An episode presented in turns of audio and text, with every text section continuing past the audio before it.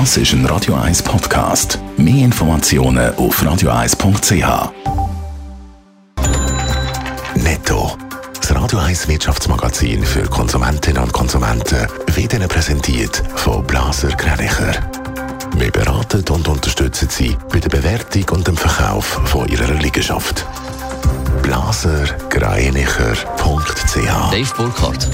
Die Schweizer Grossbank Credit Suisse verschiebt kurzfristig die Veröffentlichung vom Geschäftsbericht. Die Veröffentlichung ist für heute angekündigt gewesen. Grund ist eine Intervention von der US-Börsenaufsicht, wie die CS in einer Mitteilung schreibt. Die verlangt die Überarbeitung von früheren Perioden. Der Spinnereimaschinenhersteller Rieter verfehlt seine Gewinnziele. Unter dem Strich bleibt dem Winterthur-Unternehmen für das letzte Jahr ein Gewinn von rund 12 Millionen Franken. Im Vorjahr sind es knapp 32 Millionen Franken gewesen. Darum wird auch die Dividende zusammengekürzt von 4 Franken auf 1 Franken 50. Zürcher Unispital USZ hat eine neue Chefin.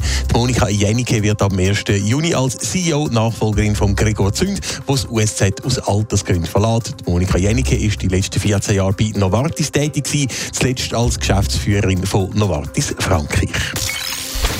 Schweizerinnen und Schweizer lieben ja Haustiere, aber Hunde, Katzen oder Goldfisch müssen ja gepflegt werden. Entsprechend scheint das Geschäft mit Tierfutter lukrativ zu sein, Dave Burkhardt. Ja, es scheint äh, ganz so. Ende 2022 hat es in der Schweiz knapp 4 Millionen Haustiere gegeben. Knapp die Hälfte davon sind Katzen gewesen, äh, gefolgt von Fisch, Hunden, Reptilien oder Vögeln. Und die Tiere die haben natürlich auch einen gesunden Appetit. Laut einer Mitteilung vom Onlinehändler Galaxus sind im letzten Jahr 170.000 Tonnen Tierfutter verschlungen worden in der Schweiz. Das sind 45.000 Tonnen mehr als noch vor acht Jahren. Und laut Galaxus dürfte die Entwicklung in den nächsten Jahren in der Schweiz weitergehen. Für das Jahr 2027 rechnet Galaxus damit, dass in der Schweiz knapp 200.000 Tonnen Tierfutter jährlich gegessen werden. Aber nicht nur mit Tierfutter an sich gut Geld verdienen, sondern allgemein mit Tierbedarf. Ja, auch im letzten Jahr sind bei Galaxus wieder deutlich mehr Tierbedarfsprodukte verkauft worden. Und zwar 57 Prozent mehr als noch im Vorjahr. Allerdings ist das auch deutlich weniger als in den Pandemiejahren 2020 und 2021. Im 20 hat das Absatzwachstum bei Produkten für Tierbedarf noch bei fast 240 Prozent gelegen. Das Jahr darauf sind es noch 140 Prozent gewesen.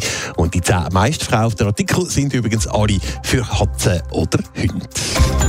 Netto. Das Radio 1 Wirtschaftsmagazin für Konsumentinnen und Konsumenten.